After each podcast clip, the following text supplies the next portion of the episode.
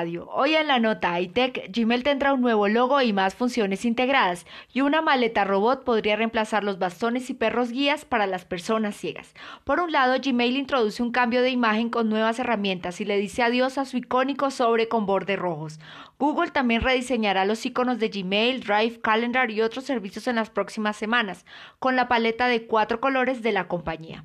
Hasta ahora, para acceder a otras funciones se debían abrir otras ventanas en el navegador web. Las nuevas herramientas permiten ingresar a videollamadas desde la bandeja principal y también se puede obtener una vista previa de enlaces en otras aplicaciones de Google sin salir de la ventana original y tener acceso a información de los contactos cuando se escribe su nombre con una arroba adelante, como se usa en las redes sociales. Las herramientas son parte de una actualización de G Suite, que ahora pasará a ser Google Workspace, y llegan en un momento en que las formas de trabajo han cambiado por consecuencia de la pandemia de COVID-19.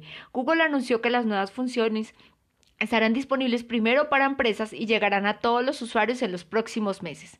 Por otro lado, transitar un aeropuerto con sus pasillos laberínticos, sus escaleras mecánicas interminables y el sinfín de puertas nunca es fácil. Ahora imagina hacerlo si fuera ciego. Ese es el desafío al que se enfrenta Shieko Asakawa, científica informática e investigadora de IBM. Asakawa divide su tiempo entre Estados Unidos y Japón y hace ese viaje cada mes. Si lo hace sin compañía, debe ser escoltada por personal del aeropuerto en ambos extremos del vuelo, lo que hace a veces que implica esperas y niega su autonomía. La búsqueda de una mejor alternativa llevó a Sakawa a inventar una maleta de alta tecnología que le ayuda a llegar a su destino de manera segura y eficiente. Equipada con cámaras y sensores, muchas de las mismas tecnologías que se encuentran en un automóvil autónomo, la maleta utiliza inteligencia artificial para mapear el entorno a su alrededor. Lo que hace es calcular las distancias entre el usuario y los objetos, tanto fijos como móviles. Por otra parte, se utiliza una de teléfono móvil para programar un destino en la maleta que planifica una ruta y dirige al usuario a través de vibraciones en el mango.